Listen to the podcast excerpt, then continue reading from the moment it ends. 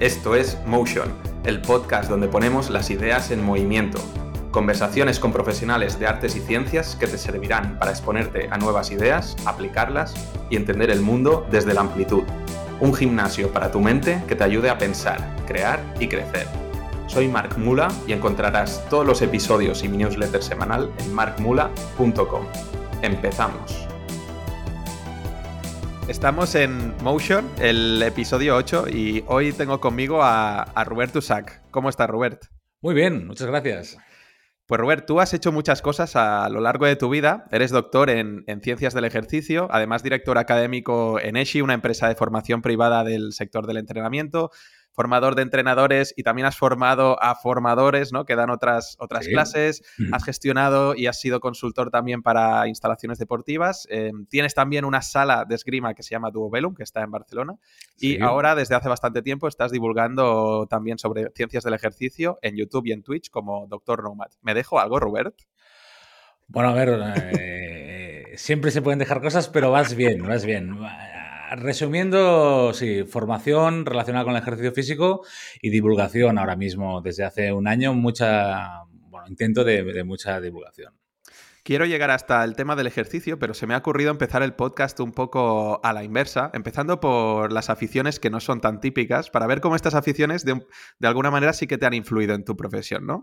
Entonces yo me he fijado que en tu página y a veces cuando pones también tu biografía en público, te defines como friki. ¿Qué, qué, qué mensaje quieres lanzar cuando te defines como friki así tan abiertamente? Vale, eh, yo soy un friki de verdad. Cuando me refiero a un friki de verdad, significa un friki que, que ha sufrido lo que significa ser friki. Ahora todo el mundo es friki, ahora todo el mundo ve cuatro películas de Marvel y dice que es friki, y es guay, ¿no? Ahora decir que eres friki es como, está, bueno, está bien, ¿no? Incluso me gustan los bolígrafos, soy un friki de los bolígrafos. ¿no? Pero yo, bueno, a ver, yo ahora ya pronto cumpliré 43, yo empecé a jugar a rol a los 10 o 11, uh -huh. a los 10 años, hace 33 años o 32 años que, que empecé a jugar a rol y, y, yo viví el momento del famoso crimen del rol. Y, y, eso me marcó, o sea, es una adolescencia donde tu hobby de golpe se convierte en algo totalmente estigmatizado y totalmente que eh, se lo explicas a alguien, incluso a adultos, y te dicen, pero eso no es peligroso. Entonces, eh, yo era señalado como un friki. O sea, el concepto este friki eh, peyorativo, yo yo lo he vivido. Entonces, claro, yo me reivindico como friki porque yo he vivido el, el momento que eh, ser friki era, era mal visto, era, era, incluso como peligroso, ¿no? Eh, cualquier, a partir de entonces yo he vivido que cada vez que había un crimen raro, los periodistas decían, no se descarta que no esté relacionado con un juego de rol.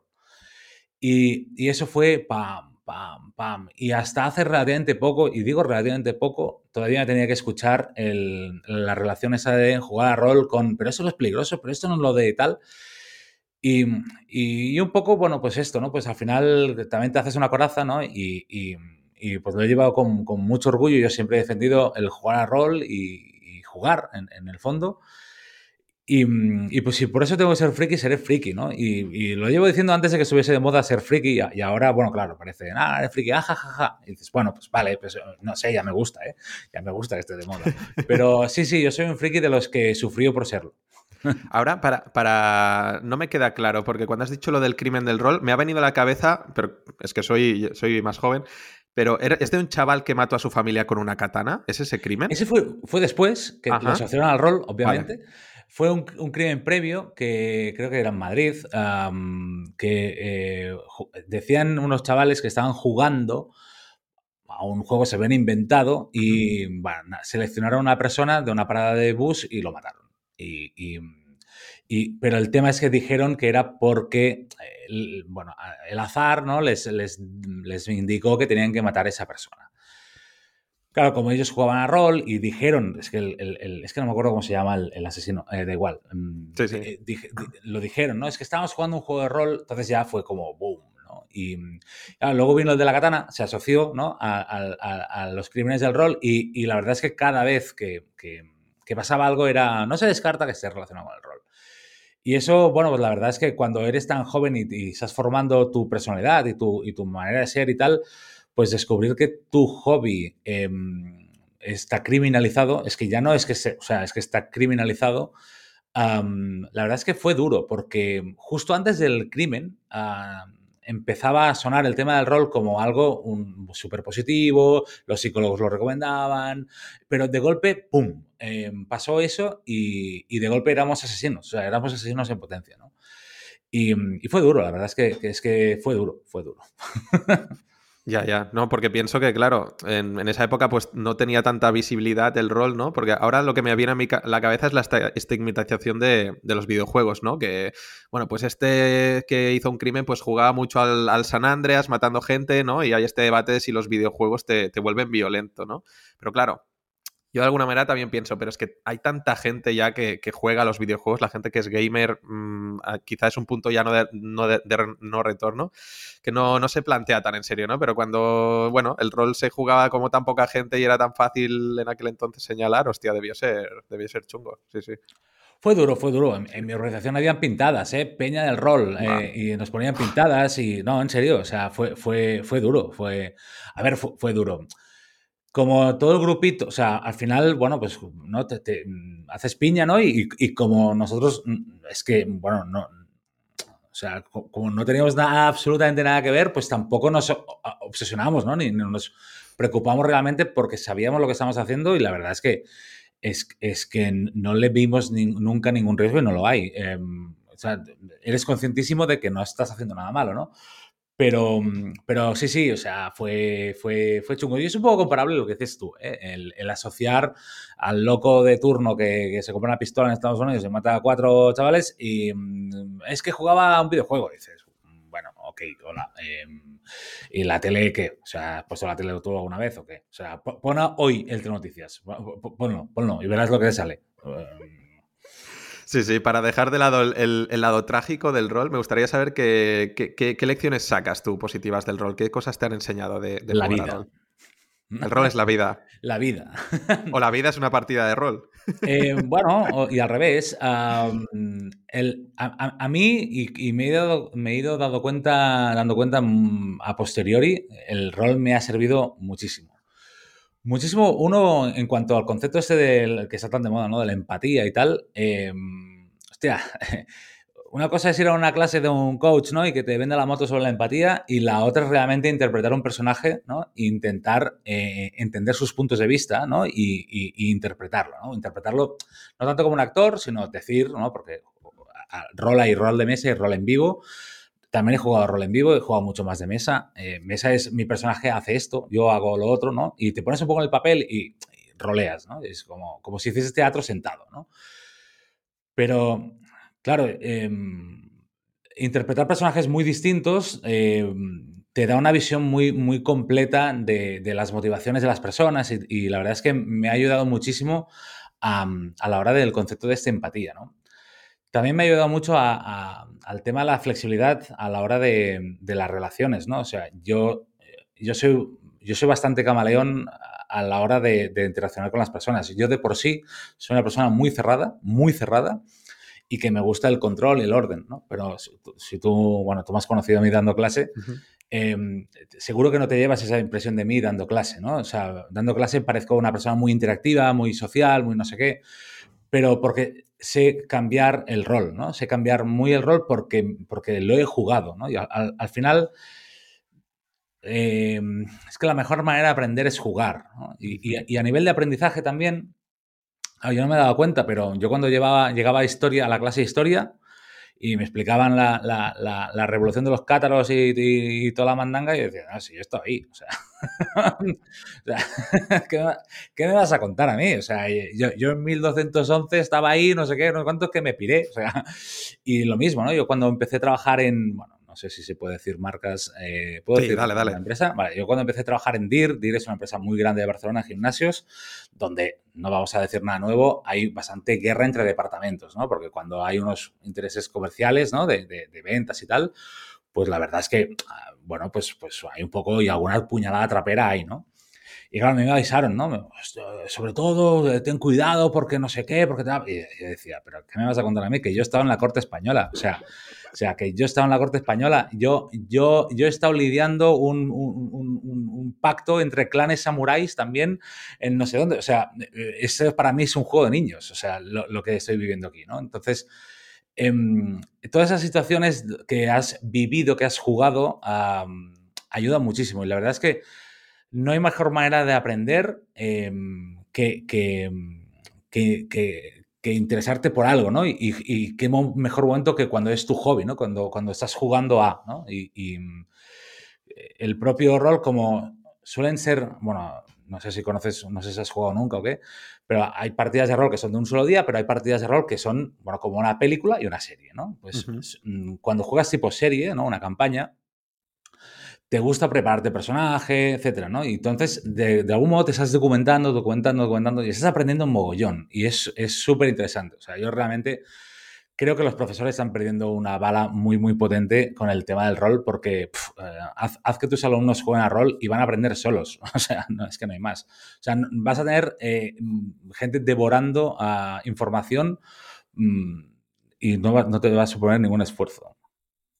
Bueno, es que em, a mí me están dando ganas de, jugar y no, no, lo digo así por el posturo, ¿eh? pero claro, cuando vendes los beneficios del rol así, mientras me lo estás explicando, es en plan, guau, es que em, es una manera genial como de aprender del ser humano, de la psicología humana. En plan, cómo se comportaría, me toca un personaje que, por ejemplo, es mucho más generoso de lo que soy yo en mi día a día, ¿no? Entonces, claro, tienes que meterte en la piel de una persona súper generosa que quizá pues actúa también contra sus propios intereses, ¿no? Pero te tienes que forzar a actuar de, esa manera y a relacionarte con otros personajes de caracteres que quizá no te encuentras en, tu día a día, ¿no?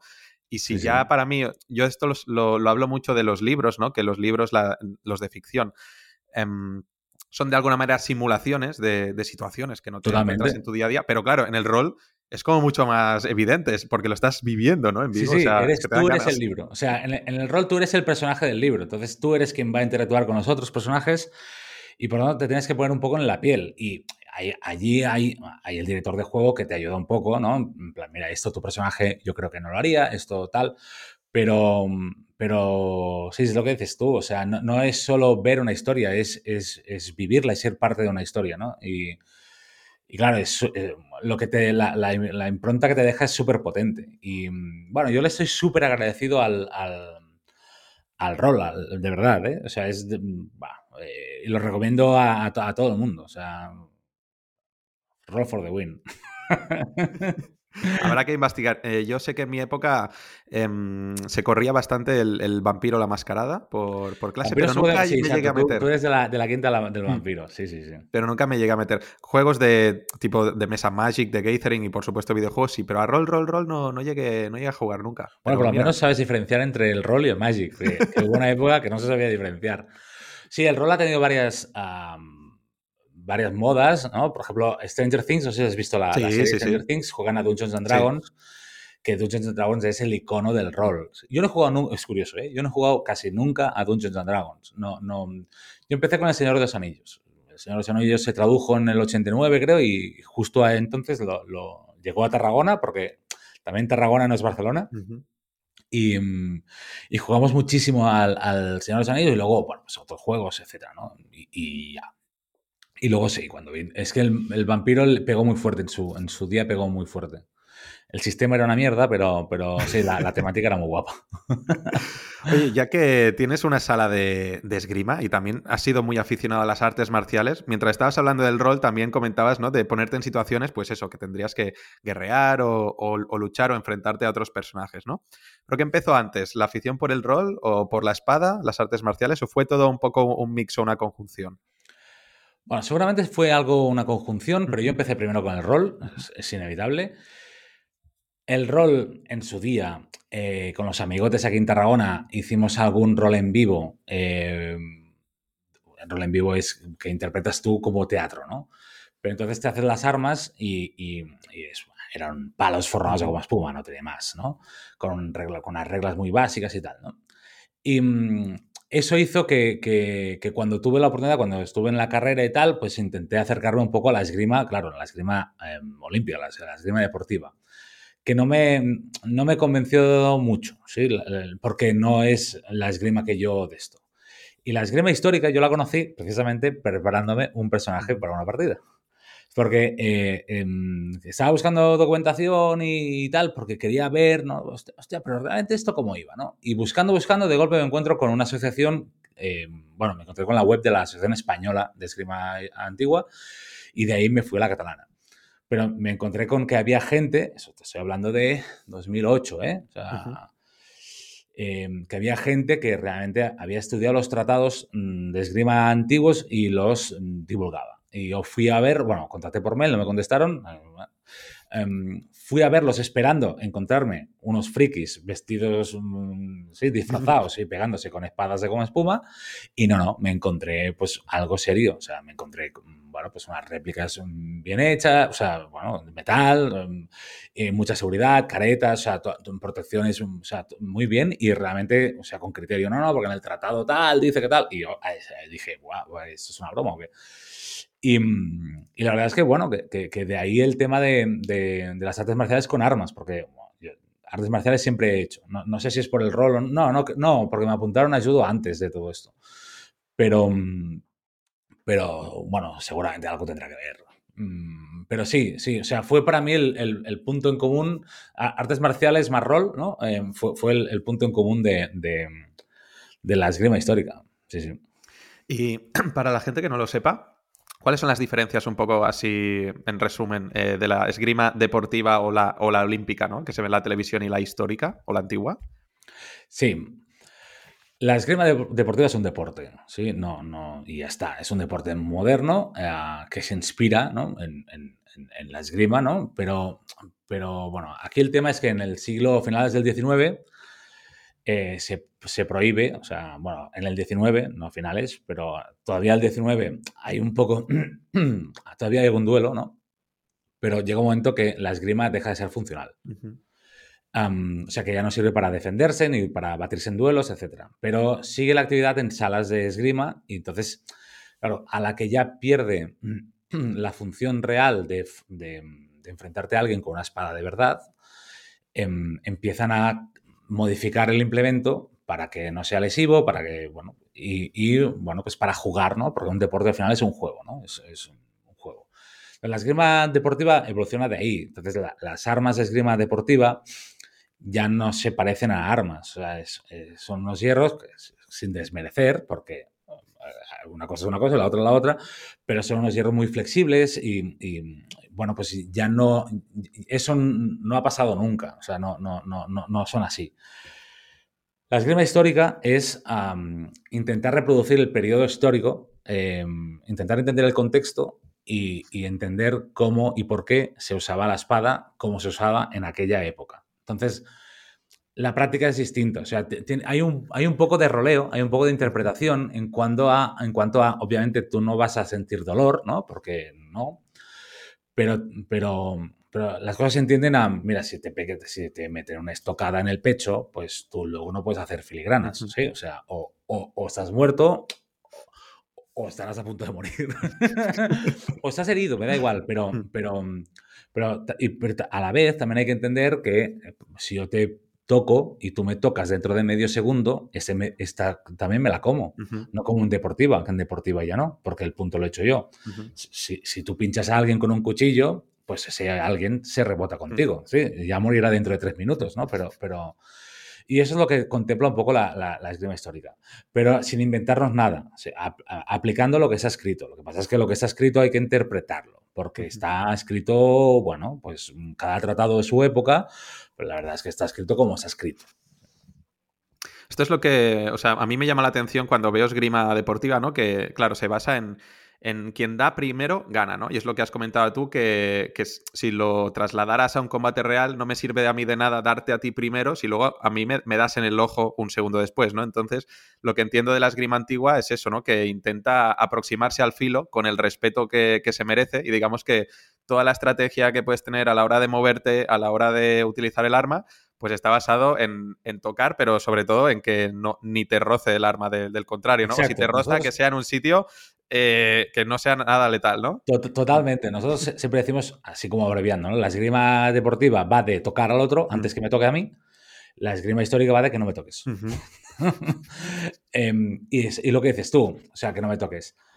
Si un arma de plano te da, ese arma no te haría nada. Entonces tienes que saber diferenciar si va de plano, si va de filo. O sea, eh, mm, por eso hay un poco de interpretación de, qué hubiese pasado si, ¿no? Eh, nosotros tenemos ya bastante claro qué hubiese pasado si, pero a la gente a veces le cuesta un poco de ver, ¿no? Porque alguien hace una acción y, dices, ¡buah, le ha dado! Y dices, no, no, es que le ha dado de plano. O sea, no, no, están continuando porque le ha dado de plano. Entonces, si, te dan con el, con el plano, pues te llevas una bofetada, pero, pero, pero nada más. No te han cortado la cara, sí. Sí, sí, pero no te han cortado la cabeza. O sea, ay, pero ¿por qué tal? No, porque el otro tal, ¿no? O sea, aquí ha pasado tal. O, por ejemplo, en algunas armas donde ya era habitual llevar alguna ropa gruesa em, y la arma no tiene mucho poder de corte, como una ropera, eh, un corte en el pecho, en el torso, no lo computamos, ¿sí? Porque a menos que fueses con, sin camisa o solo con camisa, no te haría nada, ¿no? O, o con mucho te haría un corte, pero, pero no sería un corte muy grave. Entonces, mm, hostia, los cortes en la... Bueno, cada, o sea, cada arma tiene su contexto. Claro, en el fondo se resume en que cada arma tiene su contexto y bueno, pues es entenderlo y, también cuando entiendes el contexto entiendes por qué los tratados dicen lo que dicen, ¿no? Porque entonces empieza a tener todo sentido, ¿no? Hay un tema que... Pues es recuperar la historia, vaya. bueno, que es, o sea, es, a, mí me fascina ¿no? esto porque no es solo meterte en una actividad o en una práctica con el cuerpo, ¿no? Sino que es eh, meterte en, algo que tiene una carga cultural, que tiene una carga histórica, ¿no? Y que también te hace, te hace pensar. Por eso hago yo, al menos hago la distinción entre practicar artes marciales, por ejemplo, con armas o sin, y estudiar artes marciales, ¿no? Entonces... Sí, nosotros tenemos que estudiar, sí, sí, sí. Nosotros originalmente estudiábamos más que practicábamos, pero, pero al final al final la práctica también lleva, o sea, la práctica te dice lo que funciona y lo que no, porque mm, es que, claro, no, hay, no, se ve que no tenían YouTube y no quedaron vídeos, ¿vale? De la época. Entonces, eh, tú lees algo y no sabes exactamente mm, a qué se refiere en concreto. Y hasta que no lo pruebas y no pruebas todas las interpretaciones que pueden haber, no te das cuenta de cuál es a la que se referían, ¿no? Mm, además que cambia mucho la terminología, o sea... Eh, pues esto es uñas arriba, esto es uñas abajo, ¿sí? esto es uñas adentro, esto es uñas afuera, esto es participio de uñas arriba. Claro, todo esto, hasta que no lo empiezas a, dominar, ellos lo, llevan, bueno, entiendo que lo dominaban, ¿no? Pero, pero, por ejemplo, algo que la destreza española aporta, y es la primera vez que aparece, es el, el qué hacer con los pies. Pero eso no significa que las tradiciones anteriores no usaran desplazamientos. Significa que daban por hecho que si tú estabas leyendo ese tratado, sabías cómo desplazarte. O sea que hay que entender que nadie quiso hacer un curso de esgrima para los de dentro de 500 años, sino que ellos tomaban notas de, cosas. Claro, leerlo fuera de contexto es muy difícil. Entonces, hacerte con el contexto, la verdad es que se tarda mucho tiempo. Y la gente que viene lo agradece muchísimo porque, claro, lo tenemos tan, tan, tan, tan trabajado que, mm, en cero coma las cosas las entiendes, ¿no? O sea, vale, la esgrima de espada larga eh, medieval alemana no explica los pies, pero nosotros sabemos perfectamente qué hacían con los pies, ¿sí? Porque, porque es que no hay otra, o sea, tienen que hacer esto. Que, hemos ido evolucionando también, porque, bueno, pues porque realmente el, el, el fervor este de recuperar la esgrima tiene menos de 20 años a nivel mundial, ¿eh? Tiene unos 20 años. Y nosotros empezamos hace unos 15 y Madrid empezó hace unos 18. Ahora me puedo equivocar de algún año porque la verdad es que tengo dos últimos años que no sé quién soy. Em, pero, pero que, claro, en estos 15 años, ¿no? Pues, pues hay, hay cosas que, hemos reinterpretado, ¿no? Y hemos dicho, hostia, esto no acaba de funcionar, ¿no? O sea, que practicar este arte marcial tiene una parte de arqueología, vamos a decirlo, ¿no? De, redescubrir. Arqueología eh, experimental, sí, sí, sí. Arqueología, y te iba a decir, y en lo de experimento como una parte también como de, científico, porque al final has de crear un, laboratorio, ¿no? Que son estas condiciones de combate y hacer un poco de ensayo y error para ver si se valida la, hipótesis, ¿no? Es que, Totalmente. Tota-, no, no, sí, sí. Eh, hay, un, uno de los instructores habla literalmente de arqueología experimental. O sea, literalmente. Es, es, es, bueno, por un lado tienes la documentación, ¿no? Los hechos pero por el otro lado, eh, esos hechos te llevan a muchas interpretaciones y, ver mm, de qué estamos hablando, te lo da la práctica. Te, te, lo da si las cosas funcionan o no funcionan. Y con, las artes marciales orientales quizás estoy más familiarizado y sí que lo tengo claro, que cuando lees, por ejemplo, los, los escritos o los libros de los maestros, ahí es, hay una carga filosófica o de, o de, arte marcial como modo de vida brutal. Por ejemplo, en las japonesas, pues está muy ligado con el budismo, ¿no? ¿Pasa algo parecido con la esgrima histórica europea? ¿Hay filosofía también en los tratados o qué pasa ahí? Hay sobre todo filosofía. Sobre todo. sí, sí. O sea, a mí me hace mucha gracia lo de, no, no, las artes marciales son las orientales. Y dices, bueno, mira, primera, Marte en mi pueblo era romano, ¿vale? Em, eh, aparte de esto, o tú te lees un tratado, el, un tratado, da igual, uno, y, y está, bueno, claro, son súper religiosos, hay que entender, ¿no? O sea, es medieval mm, siglo de oro normalmente. Nosotros nos centramos mucho en medieval y siglo de oro, o sea, final del medievo eh, siglo de oro español, eh, religión a tope, pues es súper religioso, porque en el fondo esos tratados también son, son, por ejemplo, los medievales son cómo se debe comportar un caballero. Eh, o sea, es un manual para ser caballero, en el mm. fondo, ¿no? Entonces, claro, pues debes amar a Dios por, encima de las cosas em, y honrar a la mujer, ¿no? Es como amar a Dios y honrar a la mujer. Em, o sea, está todo el rato con referencias y tal. Pero ya los del siglo de oro español, que es cuando o sea, si en un momento histórico ha habido más religión y más filosofía y tal, em, ha sido allí, bueno, los tratados, bueno, es que de hecho el tratado más famoso es Filosofía de las Armas de, Pacheco, es Filosofía de las Armas. Em, hay un mogollón de filosofía, de, religión, em, sí, pues la hay, sí. Por ejemplo, la, la destreza pretende, si puedes, concluir un combate es, quitarle el arma al otro. Eso es una conclusión. Pero es una conclusión de esa acción porque realmente concluye el, asalto, el combate. Pero eh, para ellos era muy importante intentar no matar, porque es un pecado matar. Entonces, em, claro, si te tengo que matar, te mataré, pero si, tengo la opción de no matarte, no lo tengo que hacer porque es un pecado. Entonces, eso te lo tienes que entender, ¿no? Porque si no dices, ¿Y por qué estando aquí voy a buscar una conclusión? Joder, porque, por, porque matar no está bien. Ya, pero es que, ya, pero es que si puedes, no lo mates. Que está hay, una carga moral también en el. Brutal, brutal, brutal, brutal, brutal. Porque es interesante porque, o sea, que va. Como estamos hablando de ciencias o artes de, lucha o de combate, ¿no? En, pues hoy, hoy en día, cuando te planteas esto, pues la, muerte, como mucho, será un accidente que pase una de cada millones de veces, ¿no?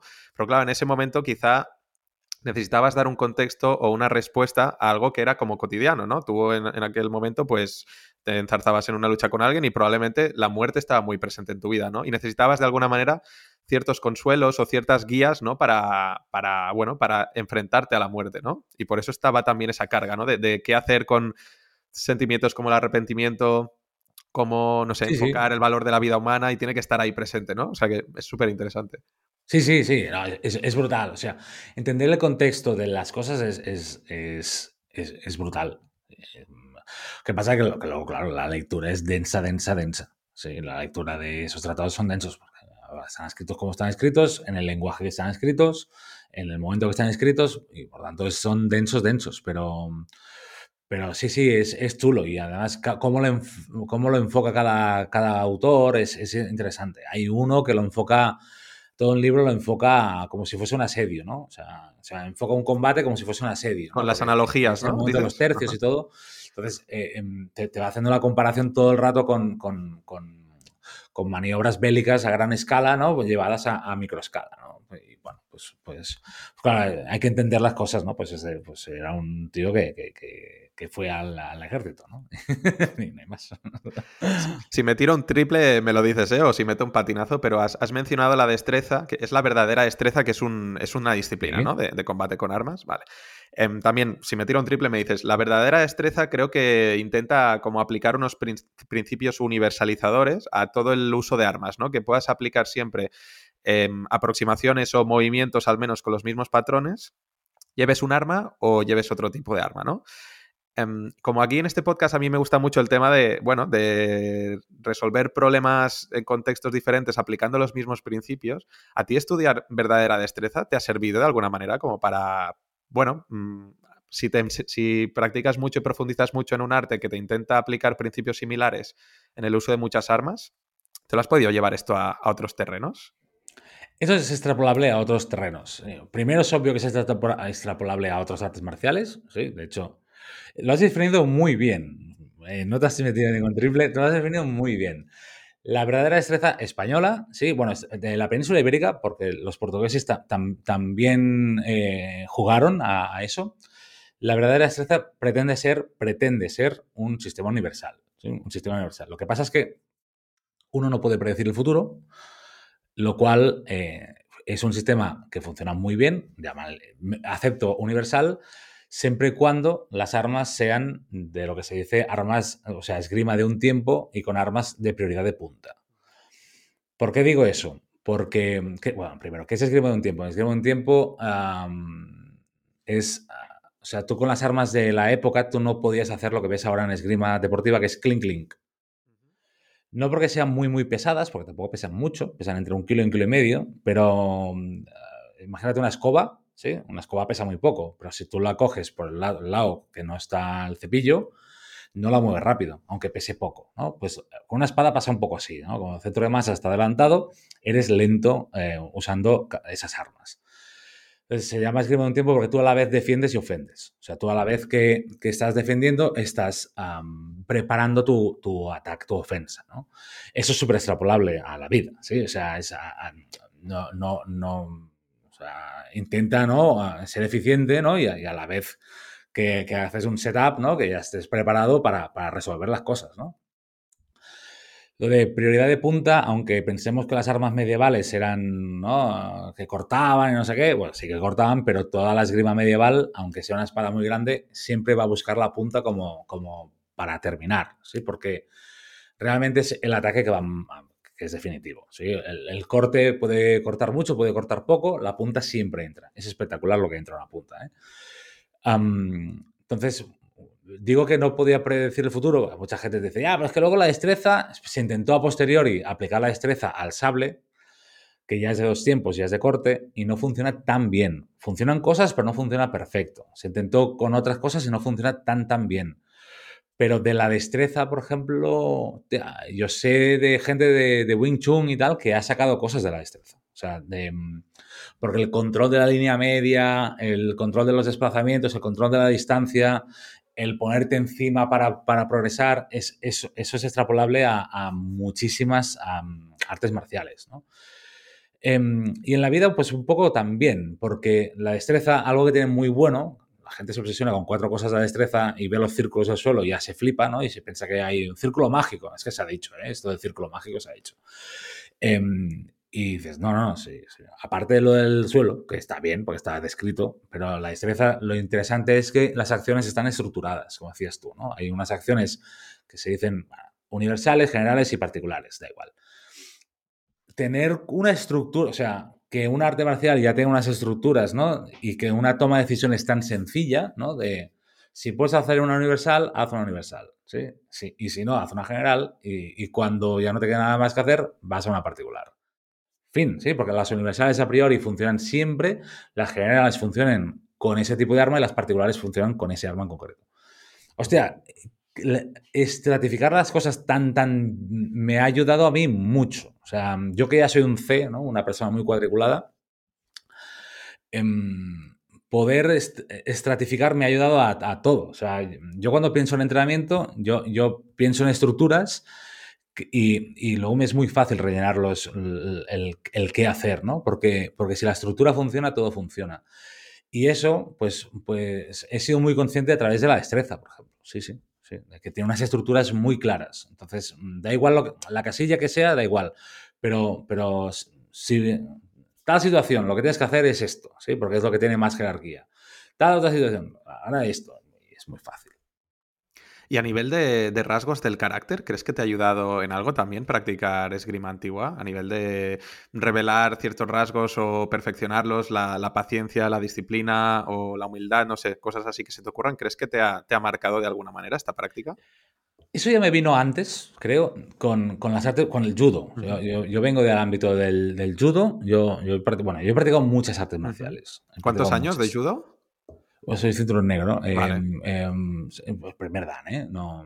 Bueno, que estampas, que te encuentras a alguien y lo estampas. Es que el judo lo he practicado tres veces en mi vida.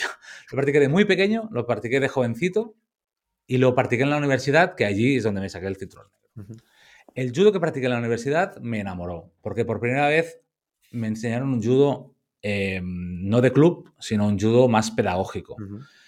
y, y me enamoró me, enamoró el, concepto este más pedagógico, más de respeto, o sea, porque también estás en la universidad, estás estudiando ciencias de la actividad física y deporte, por tanto, eh, eh, tienes un rol ya no practicante, sino reflexivo, ¿no? O sea, y reflexionar sobre todo lo que estaba pasando me, flipó, o sea, es... Em, creo que es algo que, muchas veces cuando practicamos algo no, no estamos reflexionando con, lo que hay detrás, ¿no? Y a nivel de valores y todo esto, y claro, todo eso me lo llevé luego, pues todo lo que he practicado posteriori, claro, vas como desgranando y, y entiendes los porqués de las cosas, ¿no? Pero yo creo que las artes marciales en general debería, debería ser una obligación eh, practicar artes marciales a todos los niños del universo. Y punto. ¿sí? Es que son defensa personal. No, no son defensa personal, son defensa social. O sea, si, todo el mundo hubiese mamado artes marciales, habría muchas cosas que están pasando que no pasarían. Porque el respeto, el, o sea, un arte marcial, y en especial las de agarre, ¿sí? Y las de, y, las de proyección, ¿no? Las que son así duras y tal. Pero bueno, las de golpeo también, ¿eh? Pero em, hay, un, hay una especie de contrato que estamos tú y yo, nos podemos hacer daño, pero no nos queremos hacer daño. Entonces, eh, se establece un, contrato tácito de agresividad pautada em, y aprendes también el chip de ahora, ahora estoy agresivo, agresivo me refiero a, ¿no? a, guerrero, mm. y ahora no, ¿no? Y entrar a salir de ese chip, eso te lo enseñan las artes marciales. Y, y ese concepto de colaboración oposición a la vez es algo que en ningún otro deporte se da. No, no, esto no sucede. O sea, tú cuando estás jugando fútbol estás jugando con compañeros y contra otros, pero los, los otros son enemigos. O sea, no, no, no, no hay, o sea, no, no hay ese concepto de, o sea, debería haberlo, ¿eh? pero no lo ves. En las artes marciales eh, sí que lo tienen. O sea, la persona que tienes delante o que tienes encima, a la vez está ayudándote. O bien entendido, debería estar ayudándote. O sea, yo cuando entendí el concepto bien de Randori, eh, Randori es haciendo juntos, o sea, tenemos que colaborar. Y, yo para darte el feedback, me dejo, cuando tú entras bien, yo me dejo caer. Pero yo no me dejo ganar. O sea, yo, yo estoy en oposición hasta que llegue ese punto que, ah, mira, ahora me has desequilibrado. Pues yo ahora me dejo caer. yo, peso mucho más que muchos compañeros míos. Em, tengo más fuerza objetivamente que muchos compañeros míos. No me ganarían nunca o solo me ganarían eh, una vez de cada X y haciéndonos daño. Yo puedo hacer randori con quien sea y me va a tirar y lo voy a tirar y nos lo vamos a pasar bien y vamos a aprender, porque si no, no aprendes. Si no tienes feedback positivo, no aprendes. Y eso las artes marciales te lo dan y creo que, es que... Bueno, yo cuando asocian las artes marciales a defensa personal siempre digo, no, tío, te estás equivocando. No, no, no sirve para esto. no se ha entendido nada. Pero esta dualidad que has, que has dicho de oposición y colaboración, me parece que lo has llamado, pero me, parece increíble y además también como que la, he sentido en mis carnes. Porque una cosa quizás es la competición, ¿no? Que en competición sí que puedes decir que, bueno, que sales un poco, eso hay que ganarlo sí o sí, ¿no? sí, es otra historia, sí, sí. Pero claro, para competir o, o, para no competir, pero en todo caso, te has de preparar en el gimnasio, ¿no? Y para prepararte, en las artes marciales tiene una cosa que no te puedes preparar solo, siempre necesitas a tus compañeros, ¿no? Y para que te ayuden tus compañeros necesitas que estén sanos, que no, los lesiones, ¿no? Y por tanto tienes que entrar en esta dinámica de, vale, yo lucho contigo, pero al mismo tiempo te estoy cuidando de ti, porque no, no, quiero, no quiero dañar tu integridad física, necesito que estés ahí para que me ayudes a mí a ser mejor combatiente para salir yo luego a la competición, o no, pero para ser mejor combatiente te necesito a ti, ¿no? Y sí que es verdad que eso quizá es más carente en, en otros deportes, ¿no? Y que además quizá tiene este componente que es un deporte como más, más íntimo, ¿no? Porque estás, como dices tú, los de proyección o de agarre, pues estás ahí abrazado, ¿no? Con, la otra persona y es bueno, mm, haces unos vínculos como más, más bonitos o más, más potentes con, las personas, sí, sí. Sí, sí, y, que se trabaja el concepto este del respeto y, mm, de verdad, mm, creo que debería ser obligatorio. O sea, menos fútbol y más, y más judo o más ah, artes marciales en general. ¿Y tú, tú qué dices, ya que has sacado el tema de que eres una persona más, más grande, ¿cómo llevas el tema de, porque a mí me hace mucho run run el, el, tema este, o al menos es uno de los temas que más me gustan, el tema de trabajar el ego en las artes marciales, porque pasa una cosa, ¿no? Que por muy bueno que seas o por muy muchos años que lleves, siempre llega alguien de repente y como que te pinta la cara, ¿no? Te hace, te hace un cromo y parece que juegue contigo. Y claro, tú que te creías tan bueno, ¿no? Tú que te creías tan competente en, en ese deporte o en ese arte, empiezas a cuestionarte cosas, ¿no? Ostras, pues, pues quizá no era tan bueno, mm, quizá eso lo relacionas también con tu autoestima, es que no sirvo para nada, ¿no? Es que no valgo nada porque mira lo que me han hecho yo aquí 10 años entrenando, me han lanzado volando nada, con súper facilidad, ¿no? Y para mí es, este es un punto como muy, muy, muy guay de las artes marciales, pero que también es muy duro, que, que te estás poniendo en cuestión constantemente, ¿no? ¿Tú cómo lo llevas esto? Bueno, pues eso hay, hay, que llevarlo y es uno de los aprendizajes, ¿no? Aquello de, siempre hay un pez más grande, ¿no? Um, hay una foto buenísima de cuando Arnold Schwarzenegger filmaba Conan o Conan 2, eh, que hay dos tíos que son mucho más grandes que él levantándolo. Eh, eh, entonces, ¿no? pues, pues, un poco es eso, ¿no? Em, aprendes de todo el mundo yo, yo, y, tienes que saber adaptarte también a a, a, todos los perfiles, sí, a, tanto a, más grandes o más potentes o más fuertes o, o, más buenos como a los que menos, ¿no?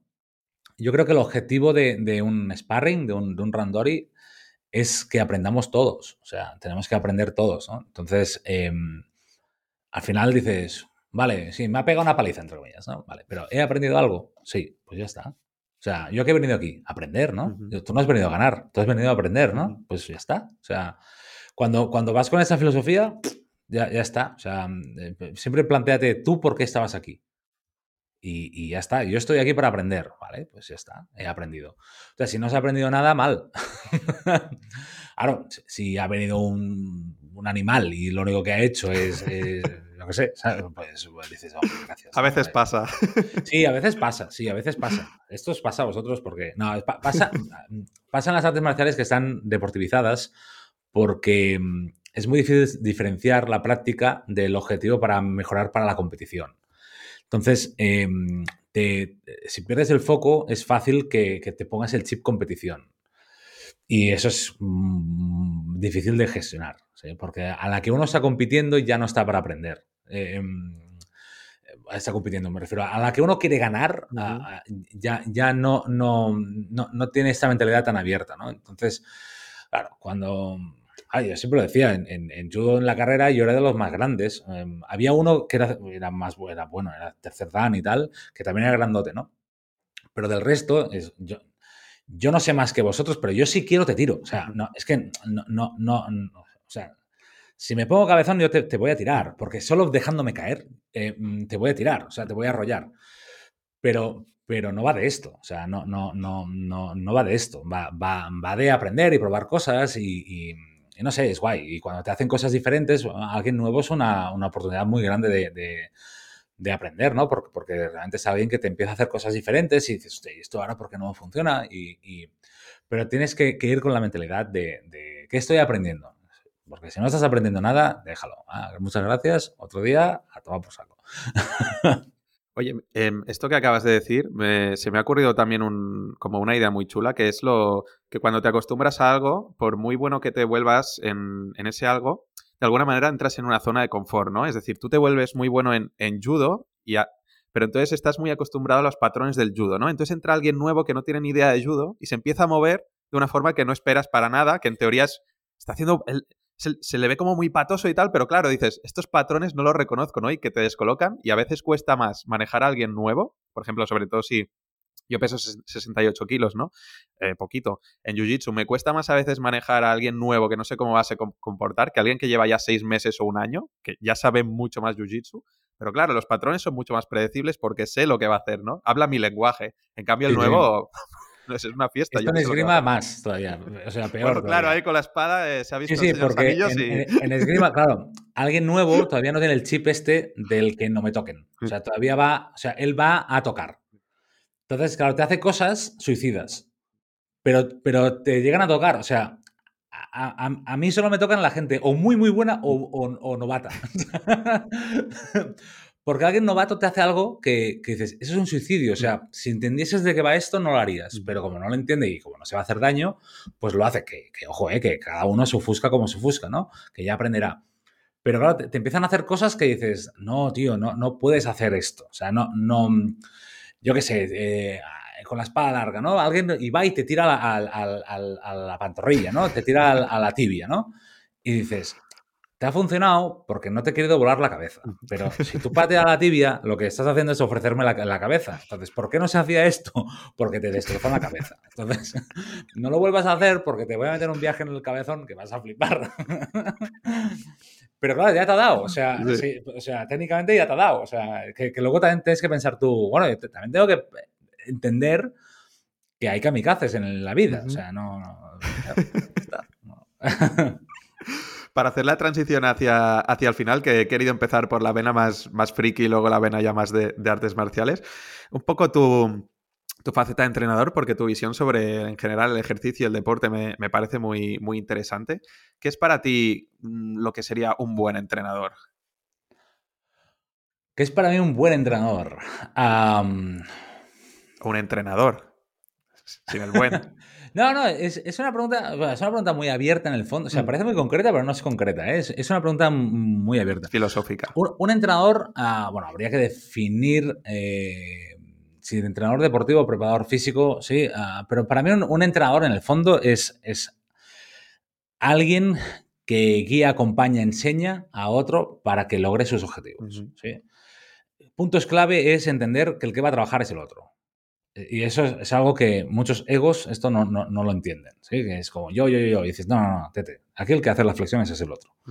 Entonces, tú le vas a estructurar, le vas a acompañar, le vas a guiar, le vas a enseñar, le vas a decir eh, cuántas y cómo y por qué, em, le vas a decir muchas cosas, ¿no? Pero le vas a mascar el proceso, pero realmente la ejecución la hace la otra persona. Entonces, eh, para mí eso es muy importante, siempre lo he dicho, ¿sí? Eh, que ah, has logrado que nadie. No, no, yo no he hecho nada, ¿eh? O sea, yo, aquí el que has dado eres tú. O sea, no, yo, te, lo he ordenado, te lo he ordenado, no, no, no, no tiene más, ¿no? Por tanto, el concepto este más, ah, que a mí no me gusta la palabra, ¿no? Coach, ¿no? Em, eh, eh, coach significa, bueno, viene de la palabra mm, conductor. El entrenador es un conductor, ¿sí? El entrenador es un conductor. Y también es un profesor, ¿no? Que es la otra vertiente, ¿no? De training, ¿no? De trainer también es un profesor, también es alguien que enseña, ¿no? Es un conductor que te enseña para que tú puedas llegar a, un objetivo y ya, está. Y, yo siempre, todo el mundo que he entrenado, siempre los he entrenado con la filosofía de que ya, de que en un futuro no me necesiten. Y creo que es súper honesto. O sea, cuando funcionas así, eh, la gente se quiere quedar más. Porque, bueno, creo que es nuestra función. O sea, el objetivo final de nuestro sector es que el 100% de la población entrene y entrene bien.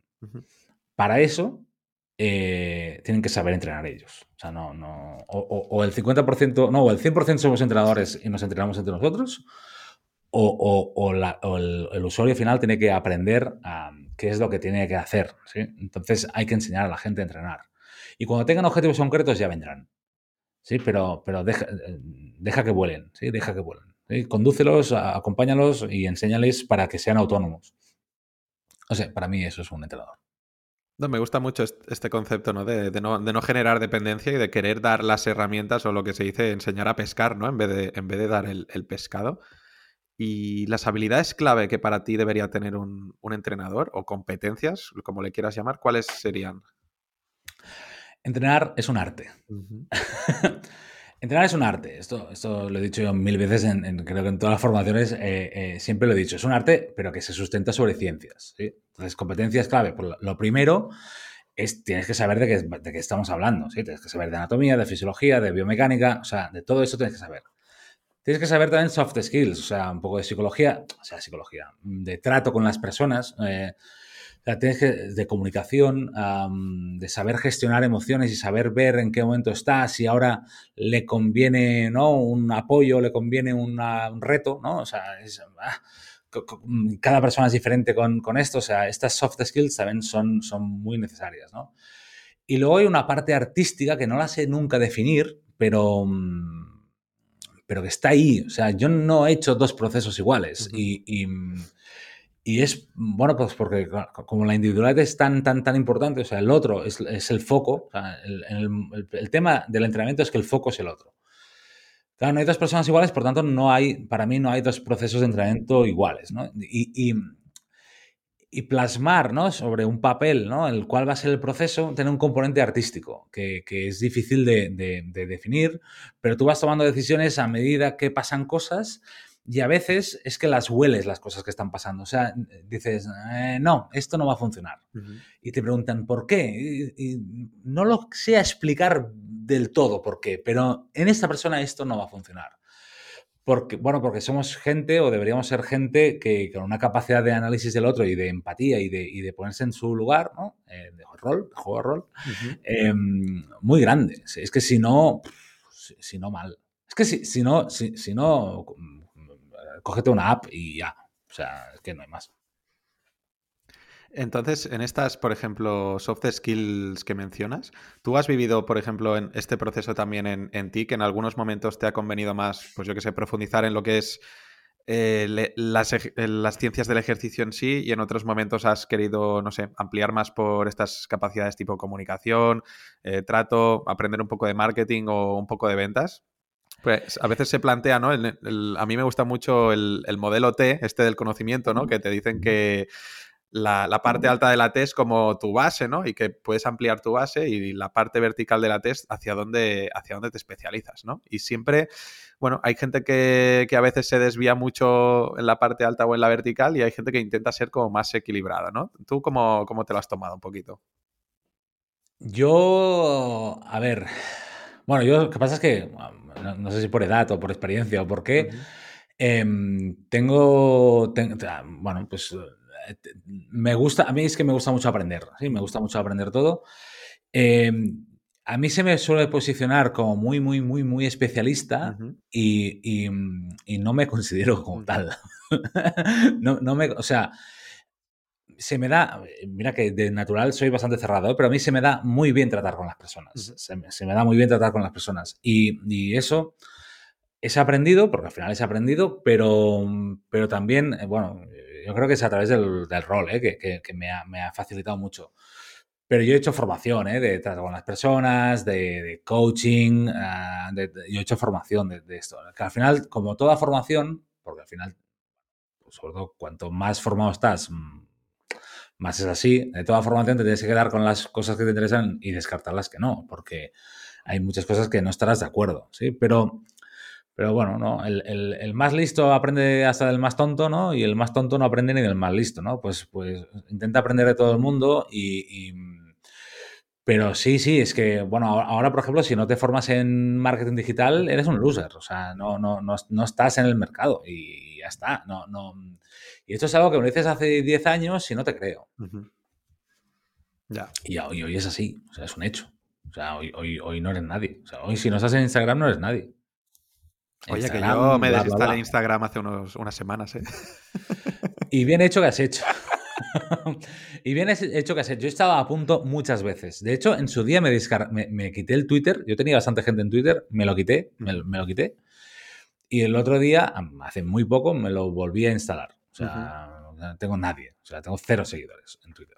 Pero me lo volví a instalar porque la verdad es que, bueno, pues para ver noticias y tal, pues, pues va bien, ¿no? Pero, pero sí, las redes sociales a mí no me gustan nada porque todavía, bueno, quizá por edad, ¿eh? pero todavía vas con un concepto ¿no? de, interacción ¿no? personal, pero la digitalización está aquí, ¿eh? es un hecho y, y, a la te muere, o sea, no, es que no tiene más. Es que en 0, estaremos en, el Second Life 25 años después, o sea el universo meta, llámale como quieras, metaverso, meta, eh, Second Life, Second Life es del año 2000.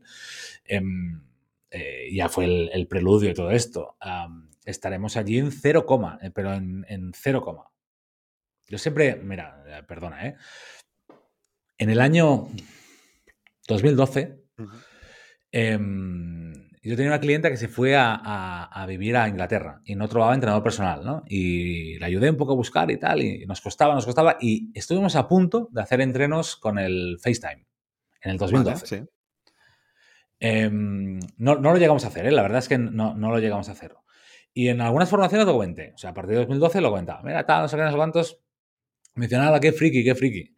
Y decía, en, en cinco años o en diez años, el entrenador será un holograma. O sea, eh, un holograma o un. O sea, no sabía yo definir el qué, ¿no? Em, ahora le llamaría realidad aumentada, ¿no? Pero, pero, pero en, y, me, y, se reían y, se, y dices, pues esto está aquí, o sea, esto está, es mañana esto. O sea, yo sé de gente que ya se está comprando un traje con sensores, o sea, entrenadores que ya se están comprando un traje con sensores para trabajar en realidad aumentada. O sea, esto, esto está aquí, o sea, no, no, no, ya no es una fricada, esto es mañana.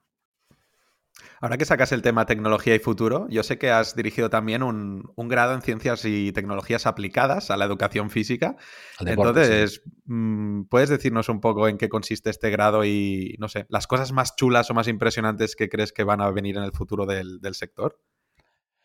Este grado, bueno, este grado nació, bueno, yo, no estuve en su creación, ¿eh? yo, a mí me contrataron como profesor y al cabo de unos meses, em, como se quedó huérfano de coordinación, pues al final lo acabé dirigiendo yo un par de años hasta hace poco. Em, este grado, bueno, nace de una necesidad del, grado de Ciencias de la Actividad Física y el Deporte, del INEF, que, es que, bueno, pues que está un poco desactualizado o que está muy centrado en lo que está centrado, en educación física, etc.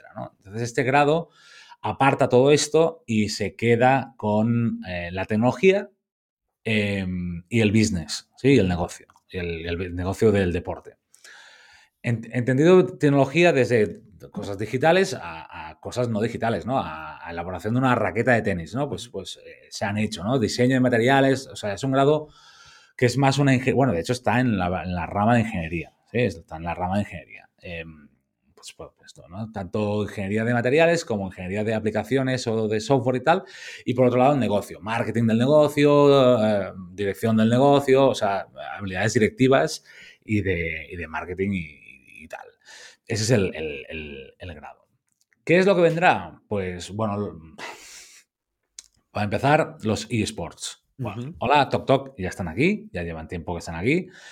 Em, hay muchísima gente de sé, muchos alumnos del, grado que, iban de culo para meterse en alguna empresa de, esports porque, porque es lo que va a manejar muchísima pasta en el futuro. ¿sí? Es, un hecho.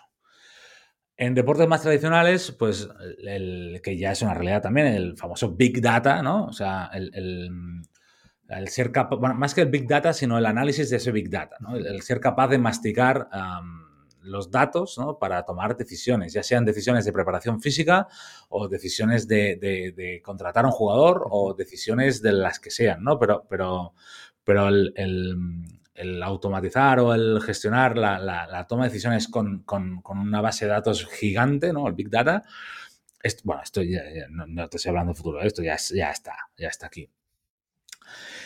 Y mm, bueno, aplicaciones por un tubo, obviamente, ya, lo estamos ah, viendo. Mucho marketing mm, y, CRM, ¿no? De, cómo, bueno, el trato con el cliente, etcétera, etcétera, en gimnasios.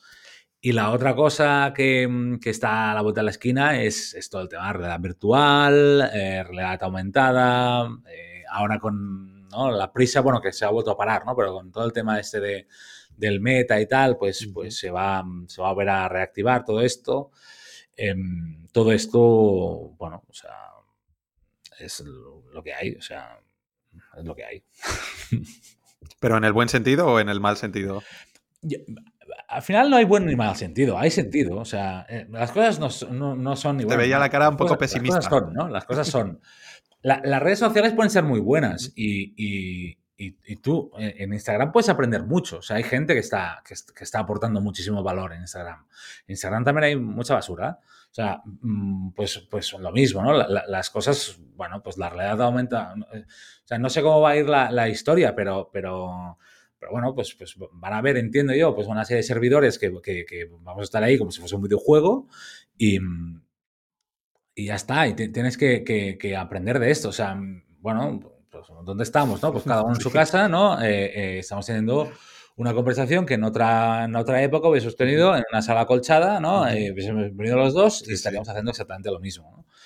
Em, eso está aquí, o sea, y la pandemia lo ha, lo, ha multiplicado por mil, pero esto está aquí. Y, y, las clases van a cambiar, bueno, las clases ya han cambiado, van a cambiar todavía más, los entrenos van a cambiar, bueno, han cambiado y van a cambiar todavía más, y las reuniones van a cambiar, bueno, las reuniones ya tendrían que haber desaparecido, y etcétera. O sea, hay muchísimas cosas que, no tiene sentido que se estén haciendo all school cuando ah, tienes una tecnología que incluso te lo permite hacer mejor, ¿sí? Porque yo he estado en reuniones presenciales donde para mostrar un archivo era toda una gran complicación. Y dices, ya estamos ahí en una reunión virtual, comparto pantalla y chimpún. Mm. O sea, mm, hay cosas que, que, bueno, la tecnología es lo que es. O sea, no puedes negarte a la tecnología. Entonces, bueno, pues, pues te puedes poner de culo o no, pero, pero que va a llegar es un hecho. Como curiosidad, no, me acuerdo el nombre, pero lo, compartí ayer, porque ayer me encontré em, con una empresa que por 30 dólares al mes te ofrecía, mm, bueno, es una empresa de inteligencia artificial, entonces tú con solo mandarle vídeos o un poco de, tu discurso, ya te generaba tu avatar para que eh, generara la conversación que le mandaras por escrito. Entonces solo necesita unos vídeos tuyos y tú luego le mandas un texto y ya es tu avatar con, con la vocalización perfecta explicando eso, ¿no? Y pensé, ostras, o sea una parte, bueno, puede ser interesante porque delegas el trabajo en, un avatar, ¿no? Y tienes, pues eso, una máquina siendo tu marca personal. Pero claro, por otro lado, es como también una deshumanización tremenda y, el potencial que le veo ahí también de, fraudes y de desinformación también puede ser brutal, de que alguien con tu avatar pues A mí esto, por ejemplo, me da miedo. Sí, sí, discurso, en ese punto, por ejemplo, estamos ya en un punto que ya lo has visto, ¿no? O sea, hay, películas que ya se han rehecho con la cara de otro mm, actor, ¿no? Sí, sí, em, Star Wars, por eh, eh, ejemplo. Sí, sí. Eh, eso, da, da, miedo y hay que, bueno, hay que aprender a chequearlo, esto, ¿sí? Em, y hay que aprender a chequearlo. Ah, me ha recordado lo que me decías tú, que, claro, en tu caso todavía hay que escribir, ¿no? Lo que quieres que diga.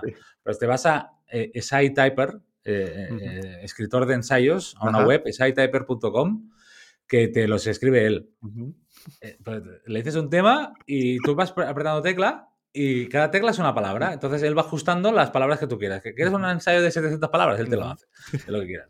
Mandas eso a la empresa que me dices tú y mira, ya tengo el vídeo, el próximo vídeo de YouTube, ya no tengo ni, ni, que, ni que sudarlo hay que pensarlo esto, ¿eh? No, no, en este hay varios softwares, Brightsonic y otros copy.ai o copy.io que, por ejemplo, para crear anuncios o, artículos de blog, pues también le pones la temática y las palabras clave que quieres posicionar o los puntos de dolor del cliente y te saca ahí un, un borrador que en castellano está muy en pañales, pero en inglés ni tan mal, ¿eh? En inglés ni, ni, tan mal, al menos como punto de partida.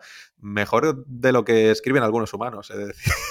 qué cuidado. Es que, bueno, claro, es que al final, sí, sí, es, un poco lo que, lo que hay, sobre todo en algo que es como tan pautado, que hay unas palabras clave, que no sé qué, o sea, em, sí, da miedo y es un poco de deshumanización, pero es que no lo puedes frenar. O sea, que eh, es mi mentalidad, ¿no? De, de, no te preocupes por aquello que no, que no puedes frenar, ¿no? O sea, ¿lo puedes frenar? No, pues ya está, tío, vive con ello y ya está. O sea, eh, es que yo tengo un colega que está súper preocupado porque las máquinas le van a quitar su trabajo, porque él trabaja en un almacén y no sé qué, no sé cuántos. le digo, bueno, ¿a ti qué te pagan? ¿Por mover cajas o para que las cajas estén ordenadas? Si te pagan por mover cajas, vas a perder tu trabajo. Si te pagan para que las cajas estén ordenadas, el trabajo lo puede hacer un robot y las cajas van a estar, ordenadas. O sea, al, final no nos volvamos locos y, establezcamos a, qué hemos venido, ¿no? O sea, que, que tú no tú no vives para ordenar cajas, tío. O sea, no, no, no sé, ¿no? Pues, pues sí, eh, un poco. Pero a priori debería servir para que también tengamos más tiempo libre. Debería servir. O sea, que, que, las máquinas nos ayuden debería servir para que tengamos más tiempo libre y por tanto para tener más relaciones sociales. Porque la verdad es que estamos en un momento, o prepandemia, estábamos en un momento un poco chungo de esto, ¿eh? O sea, de gente que está trabajando todo el día, absolutamente, y no tiene vida más allá del trabajo. Y eso no puede ser. Eso no puede ser. Bueno, y que luego con, después de la pandemia y con el trabajo en remoto que dices, bueno, hay gente que trabaja en la oficina, pero al menos está con gente y luego hay muchas personas ya que están trabajando desde casa y, que su día a día es como una experiencia muy de soledad, ¿no? O sea que hay todavía menos, menos socialización. Es, bueno, es una de las casos que, me pasa a mí, por ejemplo, que trabajo desde casa 100%. Sí, sí.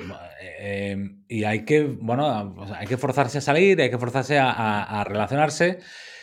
Em, y al final también encontrar tu, tu, que tú estés cómodo con, o sea, con, la situación, ¿no? Eh, y no sé cuál va a ser el futuro, pero entre comillas, si alguien al final, es que la gente se preocupa mucho, no, es que fulano está todo el día jugando al videojuego.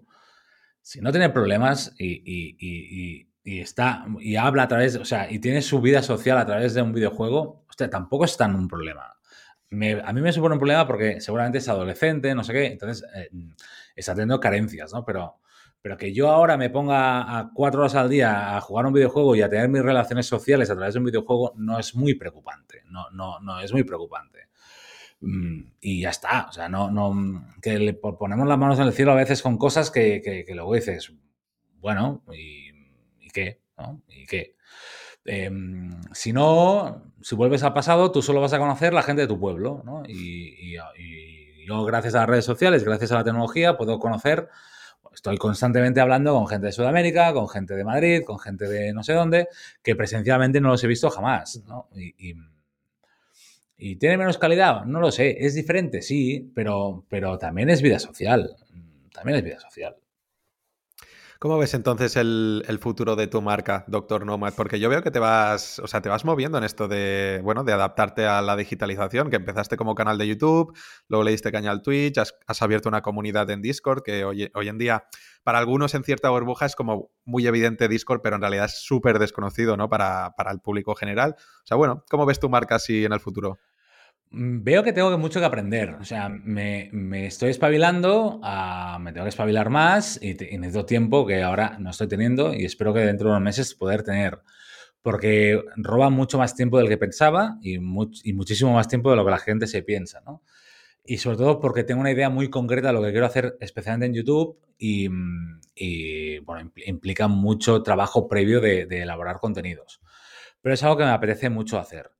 ¿Cómo veo en el futuro la marca? No lo sé, o sea, no, no lo sé, no, no, la verdad es que no lo sé. Yo creo que, la veo bien porque está pasando un poco lo que yo pretendía que pasase, que es que, bueno, pues que gente, hay gente que lo ve, y hay gente que lo ve de verdad, y hay gente que solo lo visualiza, pero la gente que lo ve de verdad, la verdad es que está muy agradecida. Y entonces, eso es, eh, bueno, para, mí eso es el objetivo, ¿no? Es... Eh, vamos a dejar, ¿no? En una cápsula del tiempo, ¿no? Vamos a dejar eh, cápsulas de contenido, vamos a intentar ordenar el contenido de, mi sector, ¿no? Del entrenamiento físico, del ejercicio físico y un, contenido ordenado. Sí que es verdad que cuando que Twitch me lo, ha desordenado un poco, porque empecé con Twitch pensando que, bueno, lo típico, ¿no? No conoces y te crees que será más fácil y la verdad es que Twitch también roba mucho tiempo y esas semanas que voy muy liado, me es más fácil hacer el directo de Twitch y luego pasarlo a YouTube que no hacer el propio vídeo de YouTube, ¿no? Pero, mm, pero sí, creo que hay que estar en Twitch porque yo creo, bueno, mi, idea es divulgar y, algo que, encuentro, que echo de menos en, en YouTube es que no hay interacción, o sea que tienes que hacer un directo y ahora como la plataforma de moda directos es Twitch, pues me fui a Twitch, no tiene más. ¿Y por qué no lo has hecho con YouTube? Pues porque la plataforma de moda y, así tengo dos plataformas, ¿no? Pero, mm, pero Twitch me permite, bueno, que haya un chat y, que, que, haya un poco de interacción, que eso es lo que YouTube no te permite. YouTube me permite hacer unos vídeos más concretos, más, más acotados, ¿no? Y, ahora que estoy aprendiendo algo de edición y tal, pues, pues más o menos chulos, Twitch no, me permite tanto eso, pero me permite algo más formativo porque hay interacción, ¿no? para que haya formación tiene que haber comunicación no solo bilateral, sino a poder ser 360, o sea, que los chavales también eh, puedan hablar y contestarse entre ellos, ¿no? Em, y ya veremos en el futuro, porque, porque no sé las plataformas que vendrán, pero, pero bueno, estaremos un ojo ahí en el meta, ¿eh? Eh, yo siempre he dicho, o sea, yo cuando conocí Second Life hace mucho, mucho, mucho tiempo, dije, las universidades tendrían que ser así. O sea, en su día, ¿eh? O sea, estoy hablando de 2000 poco, ¿eh? Dije, hostia, las universidades tendrían que ser así. O sea, yo cojo con mi avatar, me meto en clase, ¿no? Eh, tal, no sé qué, no sé cuántos.